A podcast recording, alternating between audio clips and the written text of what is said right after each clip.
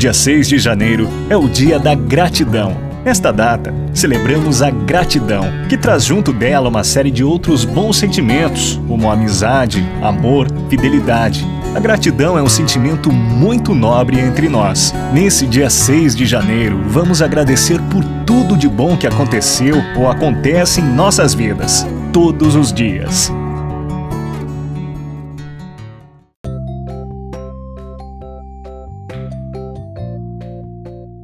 Olá pessoal, isso é um vídeo extra que nós estamos fazendo porque nós estamos lendo a Revolução dos Bichos, lembrando que a Revolução dos Bichos fala um pouquinho dos russos, não é isso? Ele vai falar um pouquinho aí de Stalin, é, também do Lenin e do Trotsky.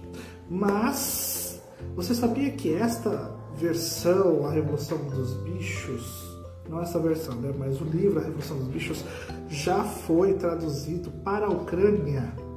É isso mesmo.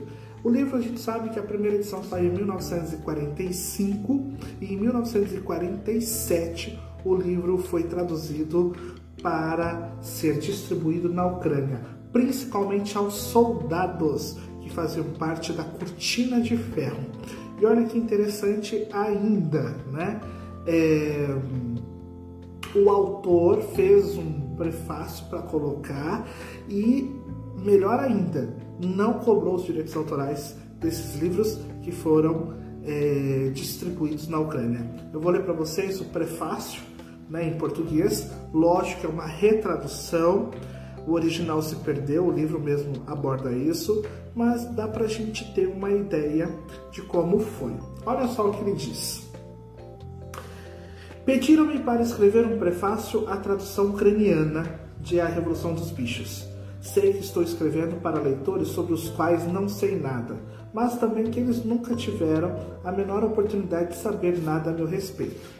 Neste prefácio, o mais provável é que esperem que eu conte alguma coisa sobre a origem de A Revolução dos Bichos.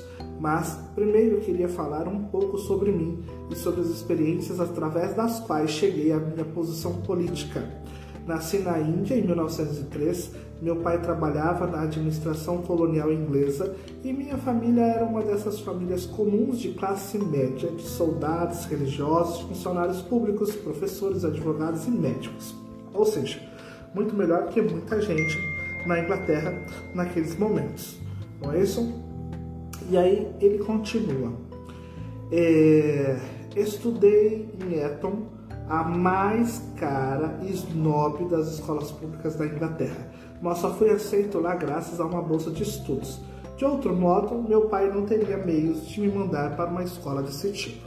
Lembrando que a escola pública é, na Inglaterra, na época, era só para filhos aristocratas. E aí, pouco depois de me formar, ainda não completava 20 anos, fui para a Birmânia e me alistei na Polícia Imperial da Índia.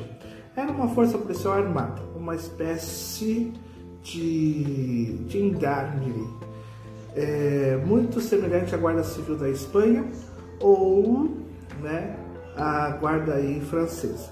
Lá servi cinco anos. Não gostei daquilo que me fez detestar o imperialismo, embora naquela época não houvesse sentimentos nacionalistas muito pronunciados na Birmânia e as relações entre britânicos e birmaneses não fossem especialmente inamistosas. De folga na Inglaterra em 27, deixei o serviço e resolvi me tornar escritor. No primeiro momento, sem muito sucesso. Entre 28 e 29, vim em Paris escrevendo contos e romances que ninguém publicaria. Todos de lá para cá nos anos seguintes, vivi praticamente da mão para a boca e passei fome em várias ocasiões. Foi só a partir de 1934 que consegui começar a viver do que ganho com meus escritos. Entre mentes, cheguei a passar meses a fio em meio aos elementos pobres e semicriminosos que vivem nas piores partes dos bairros mais pobres, ou moram nas ruas, mendigando e roubando Naquela época me associei a eles devido à falta de dinheiro. Mais tarde, porém, seu modo de vida me interessou muito pelo que representava. Passei muitos meses mas sistematicamente, dessa vez, estudando as condições de vida dos mineiros do norte da Inglaterra. Até 1930, eu não me considerava totalmente socialista. Na verdade, nunca tive opiniões políticas claramente definidas. Tomei-me pró-socialista, tornei-me pró-socialista, mas por desgosto com a maneira como os setores mais pobres dos trabalhadores industriais eram oprimidos e negligenciados do que devido a qualquer admiração teórica por uma sociedade planificada. Casei-me em 1936, praticamente na mesma semana interrompeu a Guerra Civil Espanhola. Tanto minha mulher como eu quisemos ir para a Espanha e lutar pelo governo espanhol. E ficamos prontos em seis meses. O tempo que levei para acabar o livro que estava escrevendo. Na Espanha, passei quase seis meses na frente do, de Aragão, até que, em Huesca, o disparo de um franco atirador fascista atravessou minha garganta nos primeiros estágios da guerra, os estrangeiros viviam praticamente desinformados das lutas internas entre os vários partidos políticos que apoiavam o governo. Devido a uma série de acidentes, entrei não para as brigadas internacionais com a maioria dos estrangeiros, mas para a milícia do POM, os trotskistas espanhóis. Assim, em meados de 1937, quando os comunistas obtiveram o controle ou controle parcial do governo espanhol e começaram a perseguir os trotskistas, eu e minha mulher nos vimos em meio às vítimas. Tivemos muita sorte de conseguir deixar a Espanha com vida e de não termos sido presos uma vez sequer. Muitos dos nossos amigos foram fuzilados. Outros passaram longo tempo na cadeia ou simplesmente desapareceram. Essas caçadas humanas ocorriam na Espanha ao mesmo tempo que os grandes expurgos da, na União Soviética é, e eram uma espécie de complemento a eles. Tanto na Espanha como na Rússia, a natureza das acusações, a saber, conspiração com os fascistas, era a mesma. E no que diz respeito à Espanha, tenho todos os motivos para julgar que fossem falsas. Vivenciar tudo isso foi uma lição valiosa. Ensinou-me como é fácil para a propaganda totalitária controlar a opinião de pessoas educadas em países democráticos. Tanto minha mulher como eu vimos gente inocente ser atirada na prisão só por suspeita de desvio de ortodoxia. No entanto, quando voltamos à Inglaterra, encontramos muitos observadores sensatos e bem informados que acreditavam nos relatos mais fantasiosos, envolvendo conspirações, traição e sabotagem que a imprensa fazia dos processos de Moscou.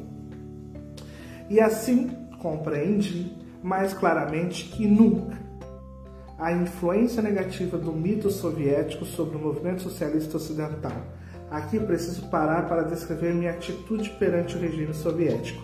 Nunca estive na Rússia e meu conhecimento a respeito dela consiste apenas do que pode ser aprendido pela leitura de livros e jornais. Mesmo que tivesse o poder para tanto, nunca desejaria interferir nos negócios internos soviéticos. Jamais condenaria Stalin e seus associados só por seus métodos bárbaros e antidemocráticos. E é possível que, mesmo com a melhor das intenções, eles realmente não pudessem agir de outra maneira nas condições lá reinantes.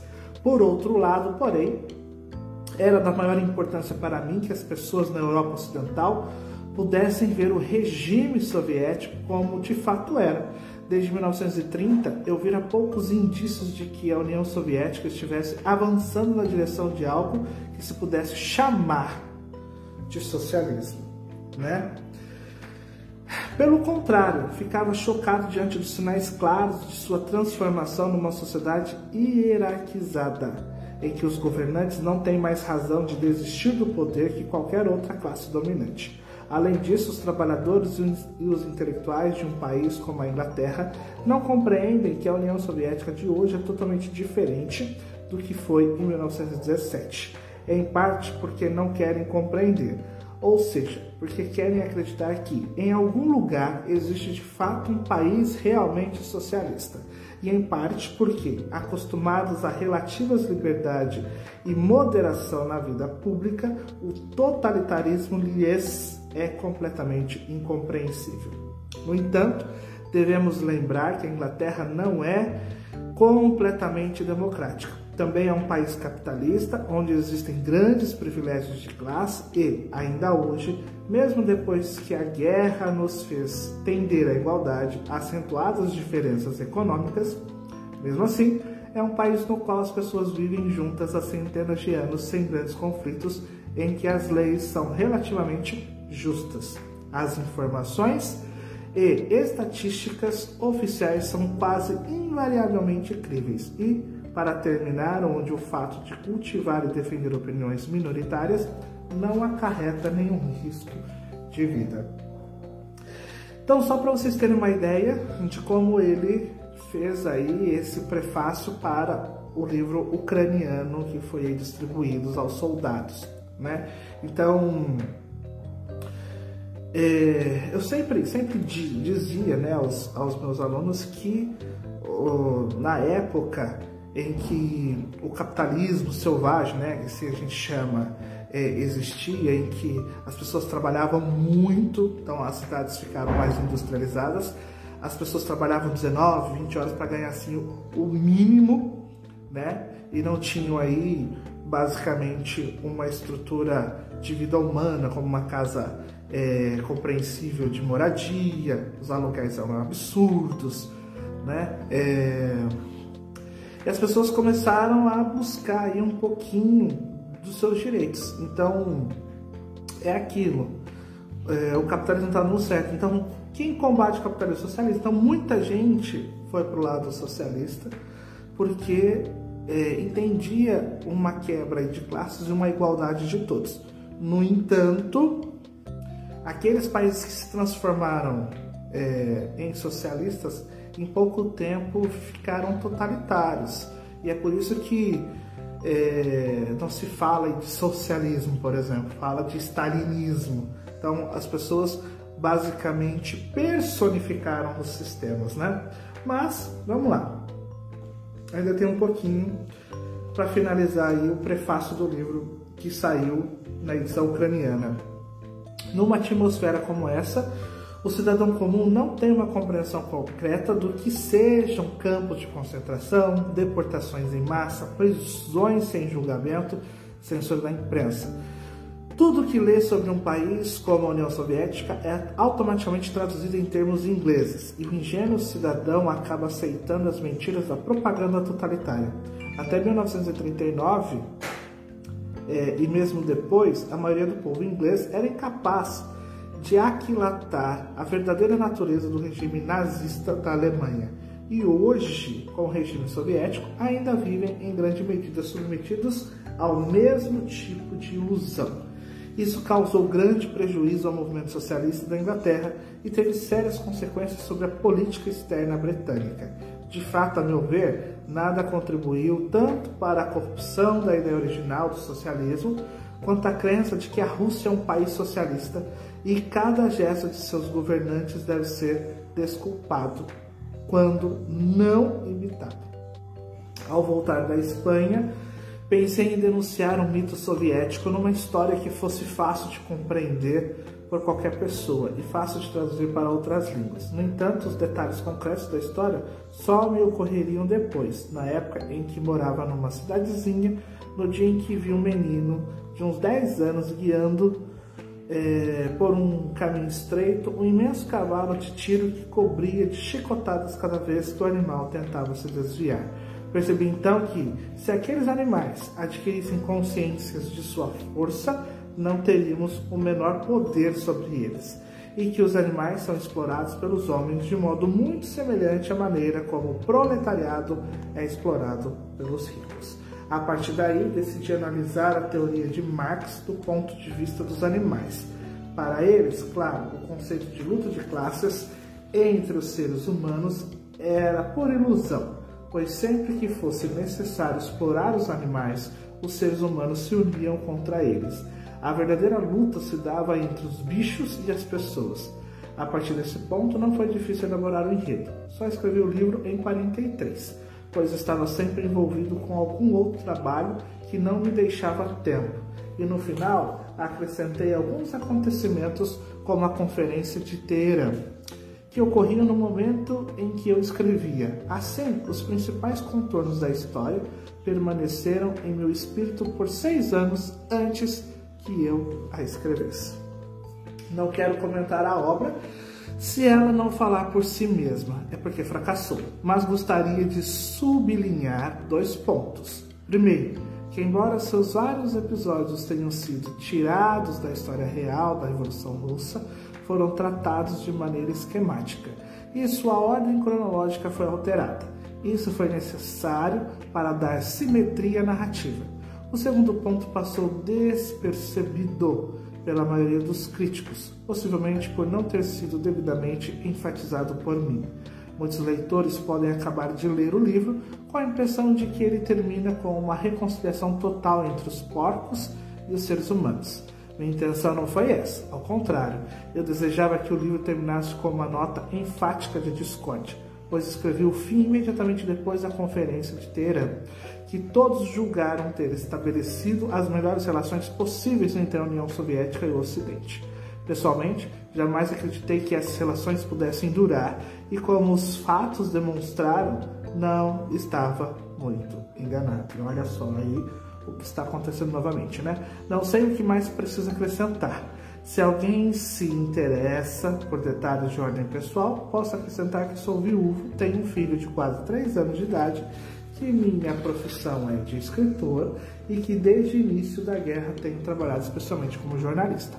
O periódico para qual escrevo com maior regularidade é o Tribune, um semanário sociopolítico que representa, em termos gerais, a ala esquerda do Partido Trabalhista. Os seguintes livros que escrevi podem ter algum interesse para o leitor comum, caso o leitor desta tradução encontre algum exemplar deles. Dias de, na Birmânia, uma história birmandesa, lutando na Espanha, com base em minhas experiências na Guerra Civil, e ensaios críticos, ensaios que tratam especialmente da literatura popular inglesa de nossos dias, e mais instrutivos do ponto de vista sociológico do que propriamente literário. Então, tirem as suas dúvidas aí.